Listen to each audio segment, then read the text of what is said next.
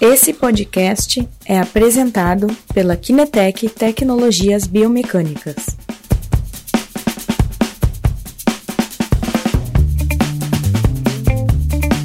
Boa tarde, pessoal. Bem-vindo a mais uma live da Kinetec. Aqui é o Christian, Christian Zarimoni da Kinetec. Volta a fazer a live conosco hoje o Guilherme. Olá, pessoal. Tudo bem, Christian? Estou feliz de estar aqui de volta hoje. Wonderful. Então, pessoal, tá, que o pessoal está entrando aí, vamos comentar de novo. Temos nosso podcast. Guilherme, descreveu o nosso podcast já? Ainda não, mas vamos fazer. Vai lá, te inscreve no Spotify Tá ou no iTunes, né? No podcast da iTunes tem Kinetec, são só nós que temos é, o podcast uh, com o nome Kinetec. Então vai lá, faz a inscrição, vai ter a live uh, que estamos fazendo em formato áudio.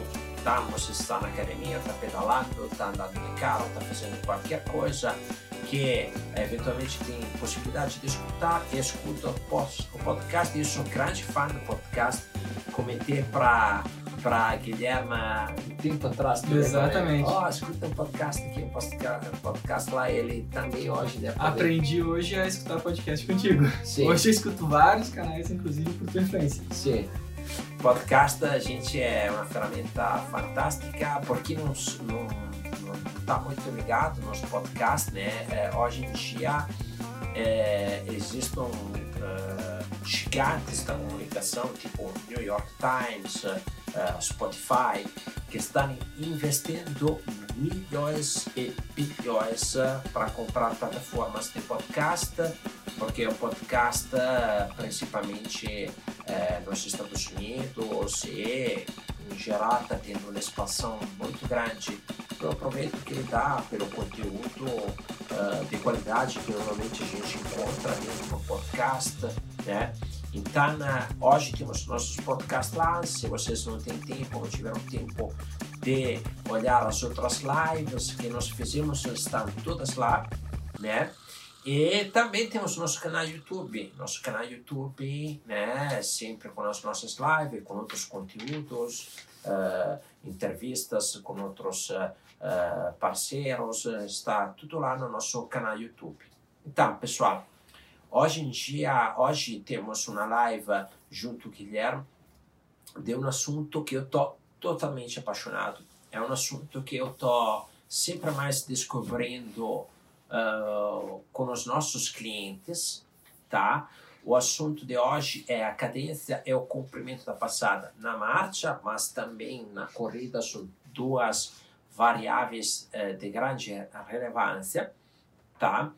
Então, quando eu propus este assunto para o Guilherme, o Guilherme uh, depois chegou para mim falando fantástico, tem muita coisa a falar, etc. Então, hoje, Guilherme, vamos tocar um pouquinho este assunto. Eu tenho uma primeira pergunta para ti. Guilherme, o que, que é o comprimento da passada e a cadência? O que, que eles são? Vamos lá, então. Ah, vou agradecer de novo, Christian, por estar aqui hoje. Dani, tá tudo bem aí? O pessoal já está entrando. Tudo ótimo. Temos bastante gente, então tá. Ah, assim, Christian, é, quando a gente pensa na avaliação da marcha, a cadência e o comprimento de passada são talvez as duas primeiras informações quantitativas que a gente tem acesso. Uh, isso por dois motivos bem simples. É, elas são de fáceis, de fácil medição, a gente pode medir ela com, com muita facilidade, uh, e são muito práticas de serem utilizadas, porque elas vão poder direcionar depois, né? Enfim, quando a gente chegar mais ali adiante, mas elas vão também facilitar no direcionamento do tratamento, da reabilitação e treinamento que a gente vai oferecer para essas pessoas. Então esse é o primeiro aspecto que a gente levanta assim, por que esses dois essas duas medidas? E o que é a cadência? Bom, a cadência é a frequência, né? Ah, e a frequência do que no caso? Aí dos passos que a pessoa realiza uh, num determinado intervalo de tempo. No caso, na marcha e na corrida, a gente conta em passos, ou seja, esse, esse evento que a gente está observando, por minuto. Né? Então, é uma sequência de eventos sendo realizada num determinado minuto. A gente tem a palavra cadência em outras áreas também, na música, né? em, Sim. em outras áreas também se usa. E o comprimento do passo ou passada, né? é a distância uh, do meu calcanhar até a próxima vez que eu encosto esse calcanhar novamente sobre o solo à frente. Então eu meço essa distância e eu tenho o comprimento da minha passada. Se eu meço a distância deste pé com o mesmo pé, do pé direito com o pé direito, eu tenho a passada. Se eu tenho do pé direito até o pé esquerdo, eu tenho o comprimento do passo. Perfeito. Né? Então são duas medidas bem simples, uma de eventos por minuto, passos por minuto, e outra é normalmente medida em metros ou centímetros, que é o comprimento da passada. Né? Ok. E uh, como é o protocolo para avaliar esses tipos de, de parâmetros? Então, Cristian, assim, existem uh, vários protocolos na, na literatura, certo? Um dos mais tradicionais é associando essa medida a outro protocolo. Por exemplo, o teste de 6 minutos, como tu mencionou na semana passada. Sim. Né? A gente pode utilizar o próprio protocolo de 6 minutos para contar a cadência. Então, eu cronometro um minuto e vejo uh, ou medir o comprimento de passada. Uh, só que hoje a gente tem formas muito mais precisas de se medir isso, né? Então a cadência hoje ela ganha muito valor porque a gente mede uh, na vírgula, né? Então 2,5, né? Aquela coisa assim, 60,3, um número mais preciso de passos por minuto, Uhum. né? Uh, e como que a gente acessa isso? Normalmente utilizando tecnologias a, a tecnologia mais usual de ser utilizada uh, e que a gente tem isso mais rápido é com os medidores inerciais, que é, por exemplo, um dos, uh, dos equipamentos que a Kinetec fornece, que ele dá informação muito rápida, né? Uh, a outra forma é se filmando, né? Uhum. Você pode filmar a distância conhecida ali uh, e, e, medir a partir de, de, uma calibração, né? Só que isso exige um pouco de trabalho. Uh, e a outra forma de se medir isso é utilizando um laboratório tridimensional. Sim. Certo? Uh, normalmente se, se utiliza alguma dessas técnicas para se fazer a avaliação. Uh, mas é importante que antes que se faça a medição, uh, se deixe o paciente caminhar algumas vezes para ter uma medição da marcha confortável daquele paciente. Porque é muito comum o paciente mudar a forma de caminhar dentro do laboratório. Né? Uh, durante o exame, às vezes o paciente ele pode estranhar o local ou não estar plenamente confortável, né, para caminhar da sua forma. Teste, né? Exatamente. Sim.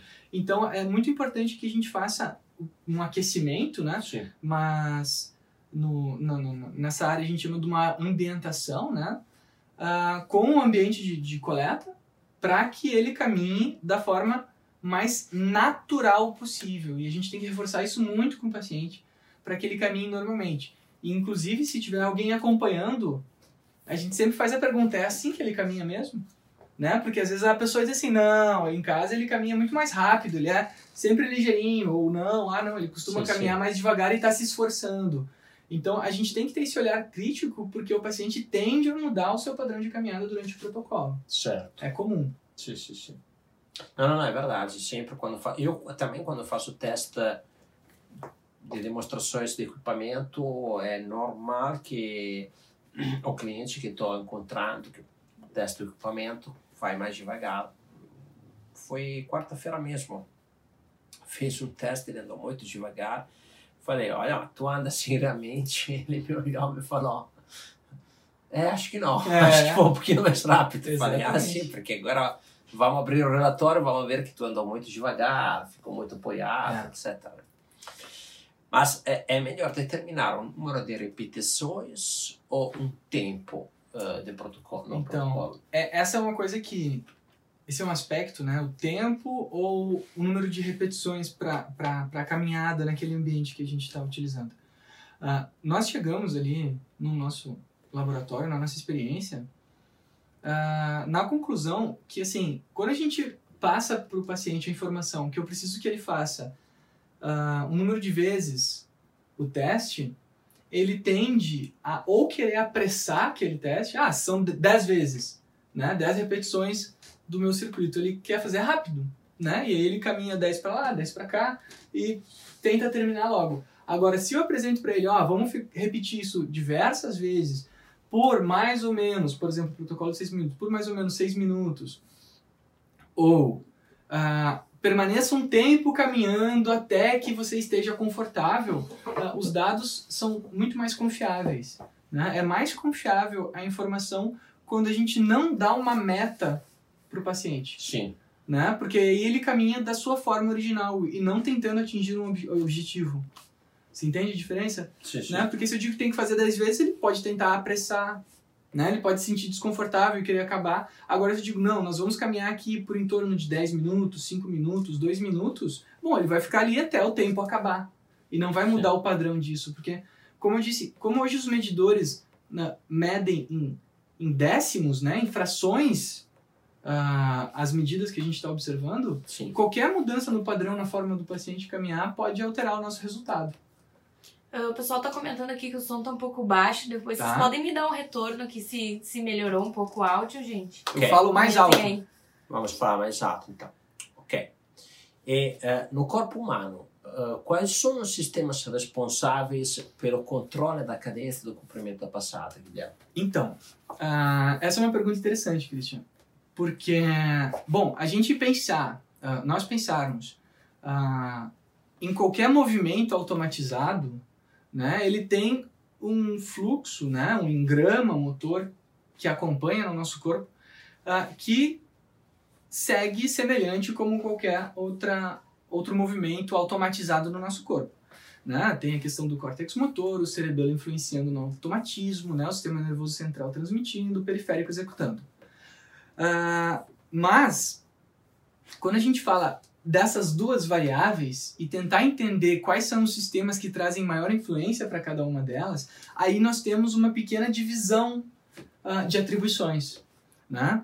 Uh, especificamente da cadência, né, onde a gente mede o número de passos por minuto, uh, nós temos uma relação muito grande, uma influência muito grande do sistema nervoso central e periférico influenciando.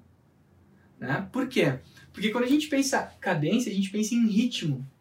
Ritmo, dentro das habilidades motoras, condicionantes, ela entra como uma habilidade uh, neural, onde eu tenho a capacidade de estabelecer um ritmo de execução de um movimento. Uhum. Então a cadência ela tem alta associação com questões neurais. E isso vai ser uma ferramenta importante para direcionar o tratamento depois. Né? Então a gente pode pensar uh, como a cadência como uma variável que vai me dar informações de controle, coordenação e ritmo propriamente dito. Né? Então, é uma variável que vai estar relacionada com esses aspectos. Então, quando estas variáveis estão alteradas no meu paciente, a variável cadência, a gente já sabe, opa, há uma questão de coordenação que precisa ser observada. Né? Uma bandeirinha foi levantada para se observar questões neurais. Já quando nós observamos uh, o comprimento da passada alterada, mas a cadência dentro dos valores normais, uh, uma coisa que eu esqueci de mencionar antes é que a gente sempre faz essas observações uh, em relação ao valor normativo daquela população. Né? Sim.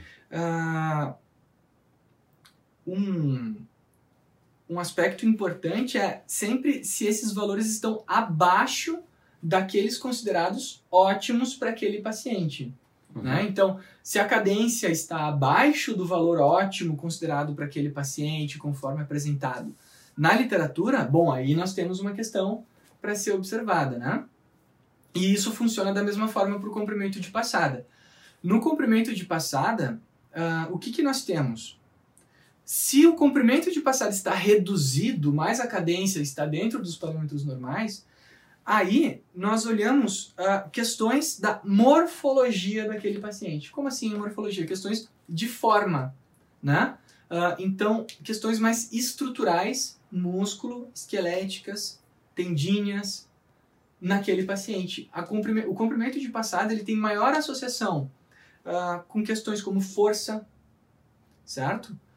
potência, flexibilidade, amplitude de movimento, rigidez articular, né? a saúde da cápsula articular daquele paciente.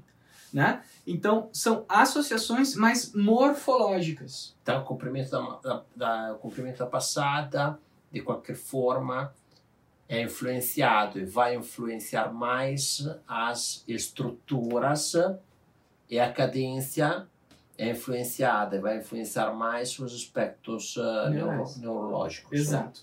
Não tá. que um não tenha relação, não que a cadência não tenha relação com aspectos Sim. morfológicos ou o comprimento de passada maior relação uh, não tenha relação com aspectos neurais. É que a associação que a literatura tem apresentado com patologias é questões neurais normalmente tem maior associação à cadência e questões morfológicas maior associação o comprimento de passada. É, comprimento da passada a gente pensa muito, se escuta sempre, né, o Bolt. Exatamente. Né, o Bolt é que uh, tem uh, um passo, né, gigantesco que se pensa seja a chave da, do diferencial dele, a possibilidade de ter assim um comprimento uh, maior a respeito Sim. dos seus concorrentes devido à altura dele. Exato. Né? Que normalmente, é claro, é uma estrutura diferente ele, porque normalmente aquela altura ali era vista como uh, prejudicava a altura os uh, sprinter, né? Os velocistas. Sim, havia uma altura que era considerado limite para ser Sim. um bom sprinter, né? É, na verdade, ele quebrou aquele paradigma ali e aproveitou desta desta altura, desta característica de um comprimento de passada diferente para justamente ter um Sim. diferencial, né? Ah, e eu estou direcionando isso muito para a clínica, mas no esporte isso se aplica da mesma forma. O comprimento da passada durante a corrida vai ter maior relação com a força, né? Sim. Então, assim, a, com a força e com a morfologia. Então, com o comprimento de membro inferior, com a força que eu apresento nos meus músculos propulsores, com a minha flexibilidade para alcançar maiores distâncias. Né? Então, se eu sou, por exemplo, um treinador da corrida e eu quero aumentar o comprimento de passada, eu tenho que observar mais esses aspectos uh, morfológicos, o treinamento específico para a forma, né? músculo esquelética. Já a cadência é uma questão de aprendizado. É uma questão Sim. neural na corrida. Né? Assim como nos pacientes é uma questão neural, nos atletas também. Então eu posso ensinar o meu atleta a atingir cadências mais adequadas para aquela modalidade que ele pratica. No caso uh, das corridas de, de, altíssima velocidade, os sprints, uh, se fala sempre na cadência o mais alta possível, né, sem alterar o comprimento de passada. Mas nas corridas de média a longa distância, nós temos uma faixa de cadência né, que é recomendada para a maior parte dos atletas para ser executada. E nós indicamos o quê? Que haja um treinamento direcionado para que o meu atleta alcance aquela cadência mais recomendada para aquela modalidade. Certo. E me diz uma coisa, Guilherme. Quais medidas decadência e comprimento da passada devemos observar? Então, uh, isso foi uma coisa que, que recentemente eu, eu andei acompanhando, que normalmente, uh, quando os clínicos fazem e os treinadores fazem observação do, dessas medidas de cadência e comprimento, olham apenas o valor absoluto. Então, ah, é um comprimento de passada de um metro, dois metros, uma cadência de 60 passos, 50 passos, na corrida 180, né? distâncias maiores de comprimento.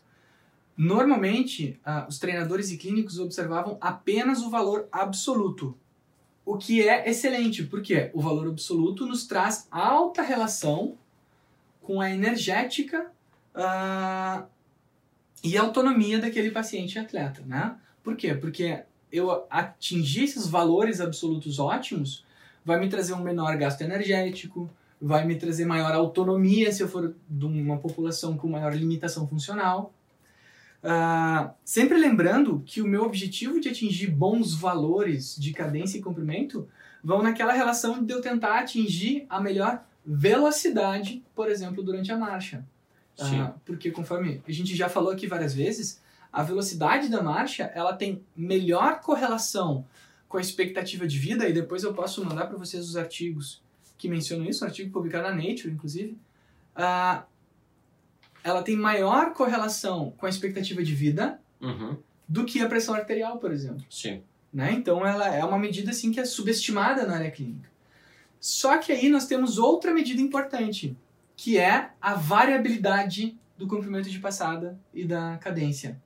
pessoas que apresentam altos desvios padrões, e aí nós precisamos de uma tecnologia para poder medir isso, né? Para medir o desvio padrão da cadência, Aham. ah, elas vão ter alta associação com o quê? Com a estabilidade e com o índice de quedas daquela pessoa. Pá, aqui tu me aprendeu uma jogada. Nunca leu muito o O desvio, desvio padrão. padrão. E essa é uma questão nova que está sendo apresentada na literatura, Ah, que o desvio padrão ela tem, ele tem maior associação com o risco de quedas e com acidentes domiciliares sim. do que o comprimento e a medida absoluta ah, da cadência. Certo. né? Tem, tem, é mais interessante para este aspecto, né? Então, o que, que se faz? Se direciona a informação absoluta para a energética e autonomia e o desvio padrão para a questão de estabilidade, quedas e segurança daquele paciente. É um direcionamento que se faz agora para as informações. Certo, certo. Muito bacana. Eh, a encontrar valores alterados de cadência ou comprimento de passada, como eh, deve ser ou quais são os aspectos relevantes relacionados à reabilitação, Guilherme? Então, ah, quando a gente pensa na reabilitação e no treinamento ah, da, da, da marcha e da corrida, ah, muito se fazia o treinamento tradicional, né? Os treinamentos tradicionais mais comuns são aquele treinamento a partir da observação, né? Utilizando implementos auxiliares, né? Ou da marcha suspensa em esteira. O que, que a literatura tem apresentado hoje? que além da reabilitação e treinamento tradicional, quando nós associamos estratégias para alterar quantitativamente o resultado do paciente, nós temos uma evolução muito grande na evolução da marcha desse paciente. Exemplo, associando a minha reabilitação tradicional, implementar o metrônomo Certo. Um ritmo, né? Um sistema que vai me oferecer um ritmo Sim. e devagarinho eu vou aumentando esse ritmo durante o meu processo de reabilitação e treinamento, tentando alcançar aquele valor ótimo para aquela pessoa. Certo. Então, além da reabilitação tradicional, quando você associa o metrônomo, você tem mais resultados na sua reabilitação tradicional. Sim, sim. Eu vejo muitos clientes nossos, principalmente que trabalham com Parkinson, que trabalham com música.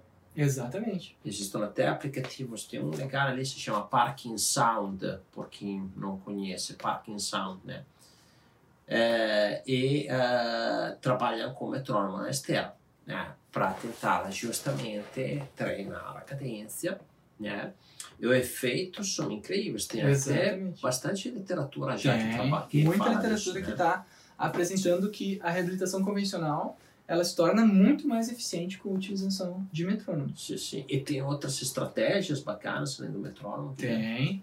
Ah, o metrônomo é a principal para cadência. Certo. Ah, quando a gente fala do comprimento de passada, o que, que os autores têm apresentado? Ah, de, aí nós precisamos de um corredor, né, para poder estar associando a reabilitação tradicional com, com isso, Ah, metas de comprimento de passada.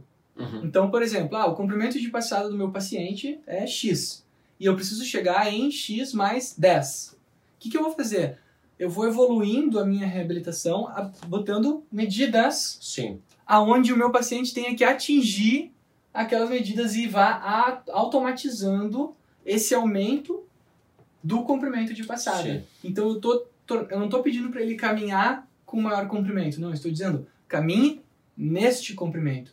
E aí a gente vai poder fazer uma graduação Sim. Da reabilitação do paciente. Então a gente torna aquilo mais quantitativo, Uhum. né? E é mais fácil de ver se eu estou atingindo o resultado que eu espero. Nós temos um sistema que trabalha sobre isso, Nirvana. Nirvana, exatamente. Nirvana é um sistema de reabilitação virtual. Este ano ainda não apresentamos bem ele, porque foi tudo reformado.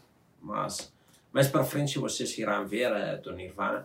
Ele tem as marcas no chão, administrada por um software, né?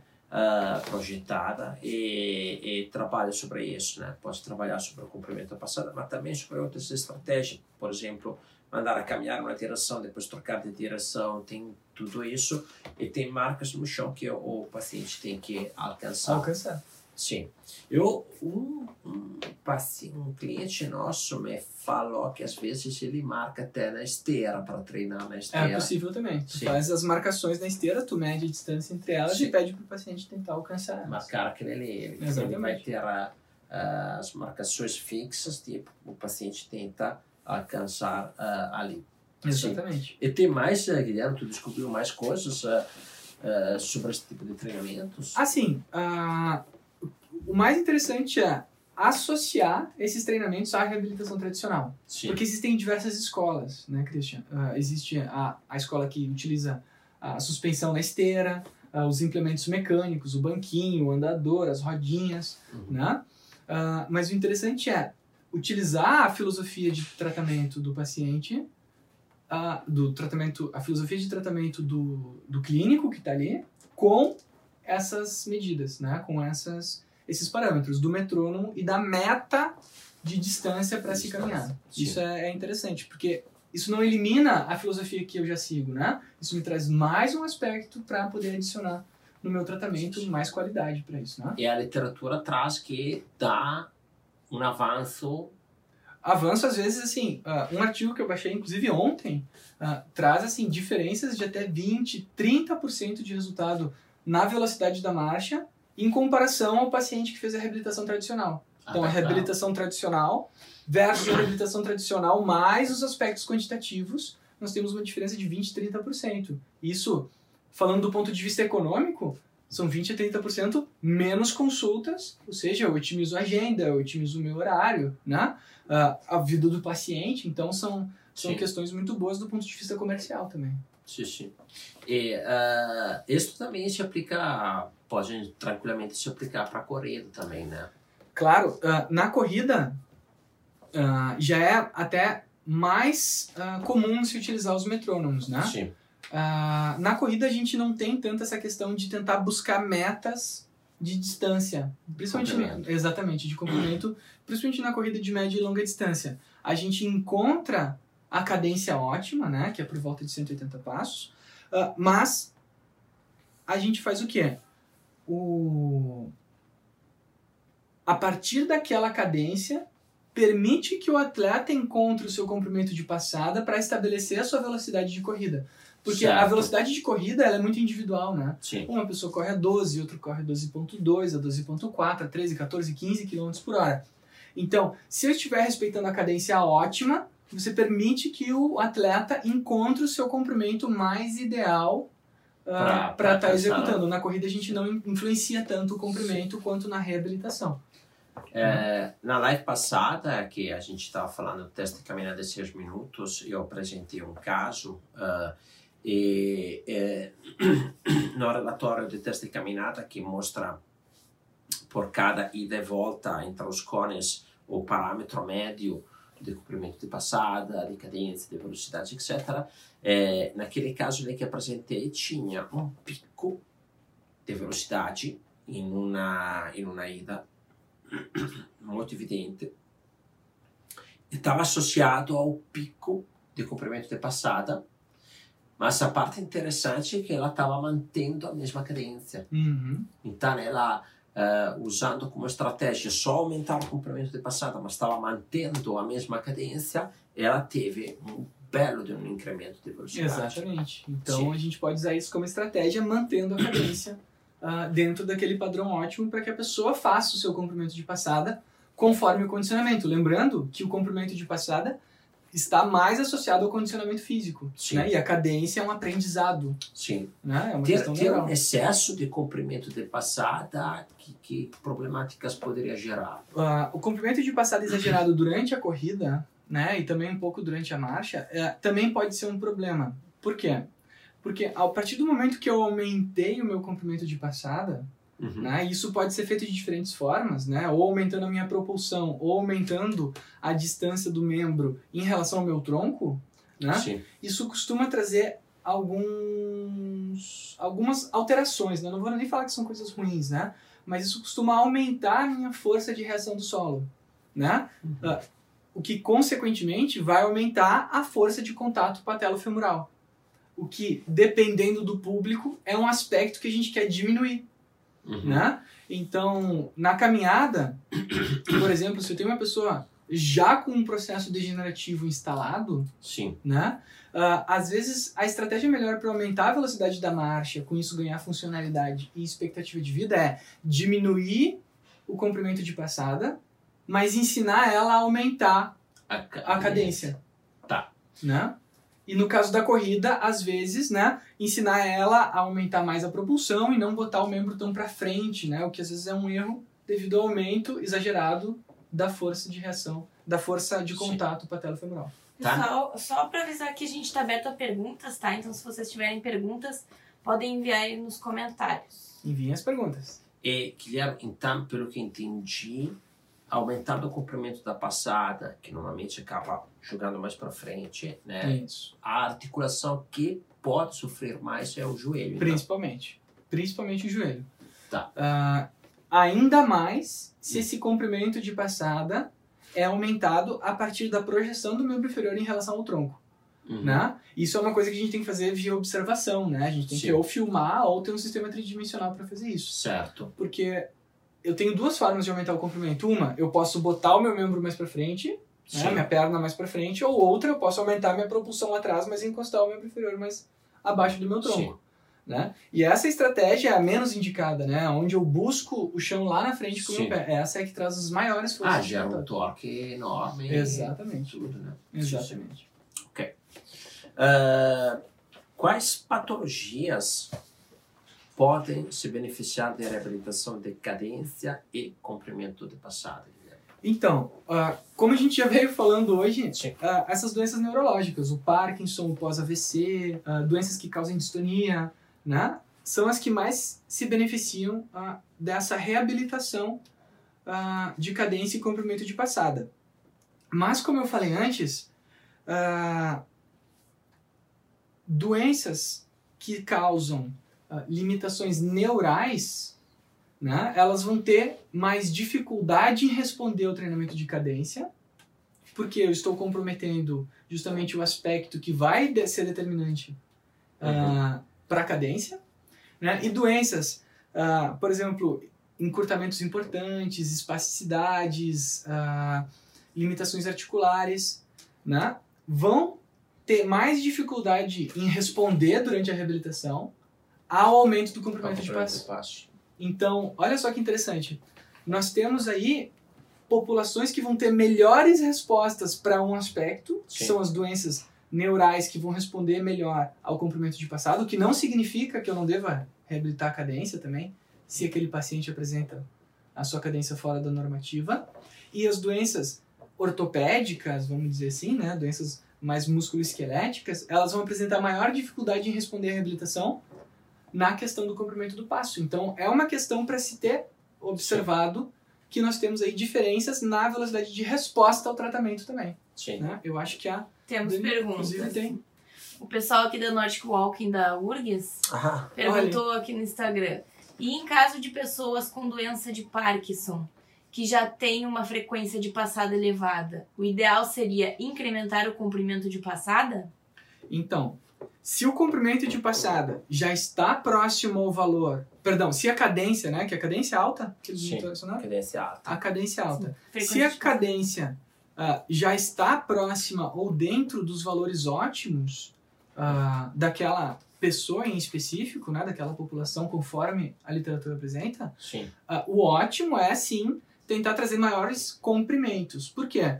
Porque a gente tem que pensar do ponto de vista. Eu darei uma olhada também na velocidade. Exatamente. É tá, né? Porque o objetivo, na verdade, geral é, é a velocidade. a velocidade. A gente tem que usar é ter a velocidade certa, né? Isso mesmo. Então, assim, né, se a cadência está boa, mas a velocidade está baixa, aí tem que ah, jogar nós temos que implementar. com o comprimento passado, né? Exatamente. Sim. Então, assim, a, a gente tem que tentar trazer os dois para o mais próximo possível da normalidade. Sim. Né? E ver, claro, a variabilidade que essa medida tem, porque às vezes é uma pessoa com uma cadência alta, mas o desvio padrão dessa pessoa também é muito alto.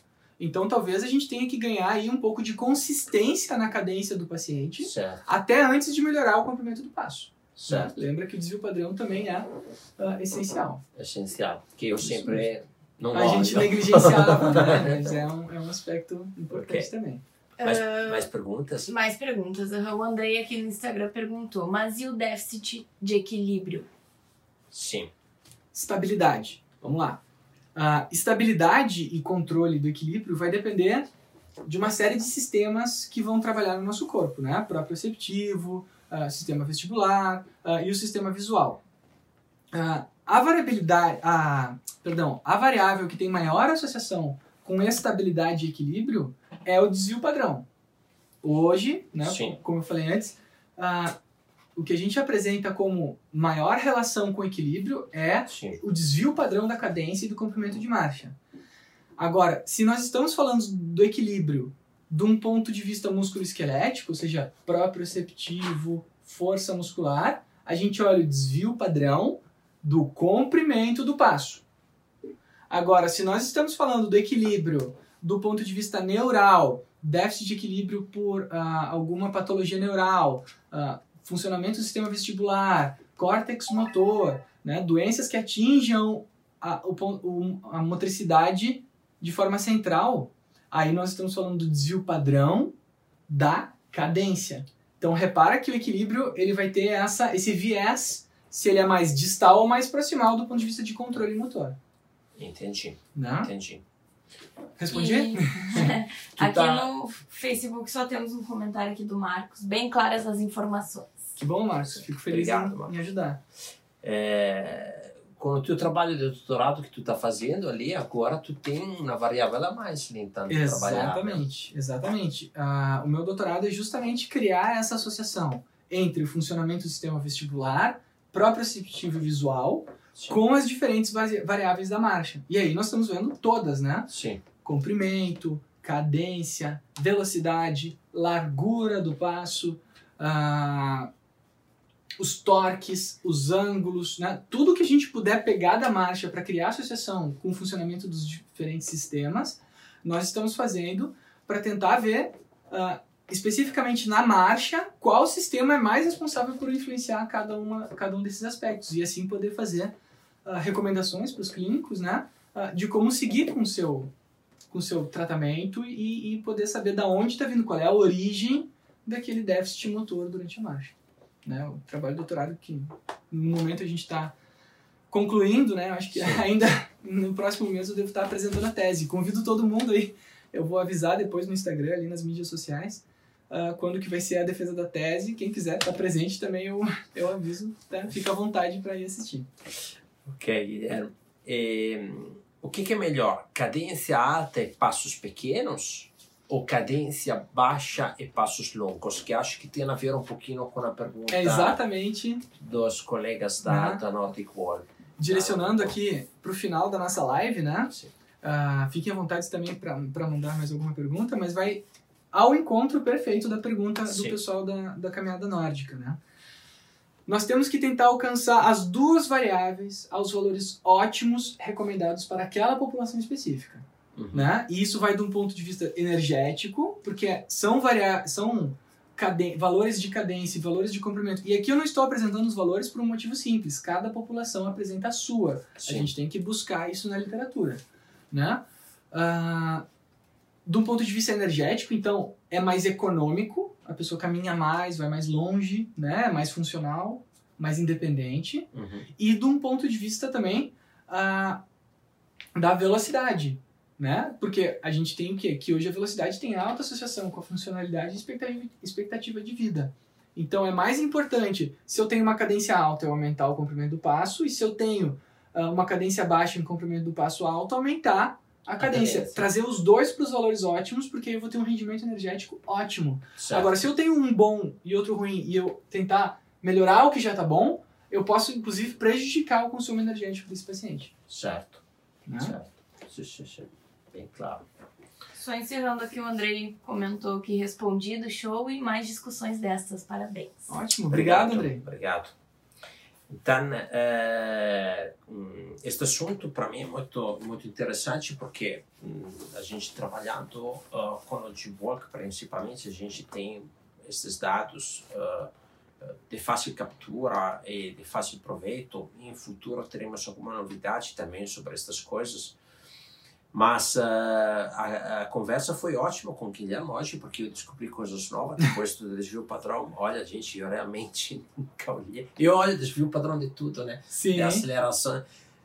O único que nunca foquei era quanto é que estava da, da, da cadência do, do comprimento da passada. Então foi muito legal também esta associação de eh, cadência para a parte mais eh, eh, neural e comprimento da passada para a parte mais estrutural.